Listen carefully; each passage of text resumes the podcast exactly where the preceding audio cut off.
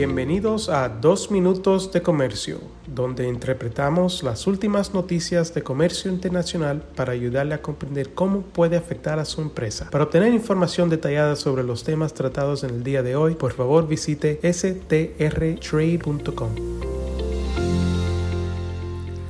Hoy es martes 9 de agosto de 2022. Soy Álvaro Ferreira, consultor independiente con Sandler, Travis Rosenberg.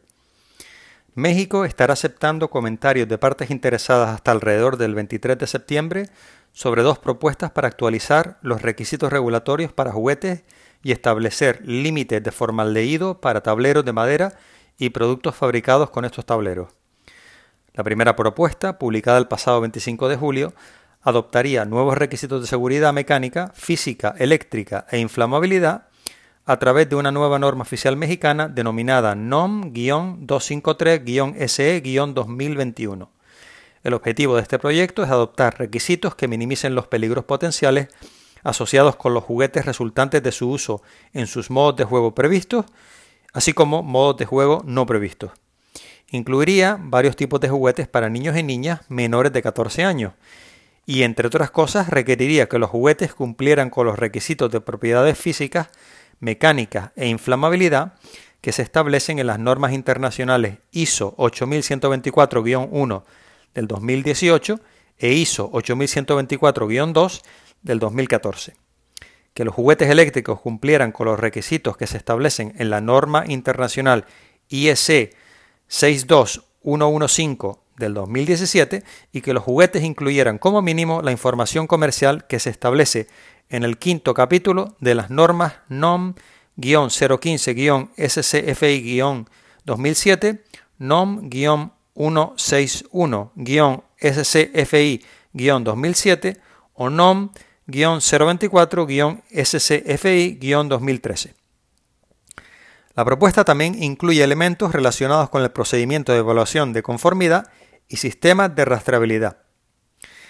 La segunda propuesta, denominada PROI-NOM-203-SE-2020 establecería límites máximos permisibles de emisión de formaldehído en tableros de partículas de madera y tableros de fibras de madera fabricados con urea formaldehído, así como los productos fabricados con este tipo de tableros, como por ejemplo los muebles y sus partes. Dichos límites serían de 0,18 partes por millón para tableros de partículas de madera, 0,21 partes por millón para tableros de fibras de madera mayores a 8 milímetros de espesor y 0,22 partes por millón para tableros de fibras de madera menores o iguales a 8 milímetros de espesor. La propuesta también incluye requisitos relacionados con los métodos de ensayo y el procedimiento de evaluación de la conformidad. Las autoridades mexicanas considerarán los comentarios enviados por las partes interesadas y podrían emitir una norma oficial final en un futuro no muy lejano.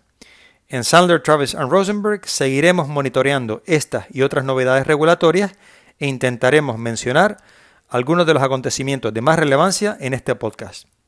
Como siempre, les agradezco su fiel sintonía y aprovecho para enviarles un muy cordial saludo.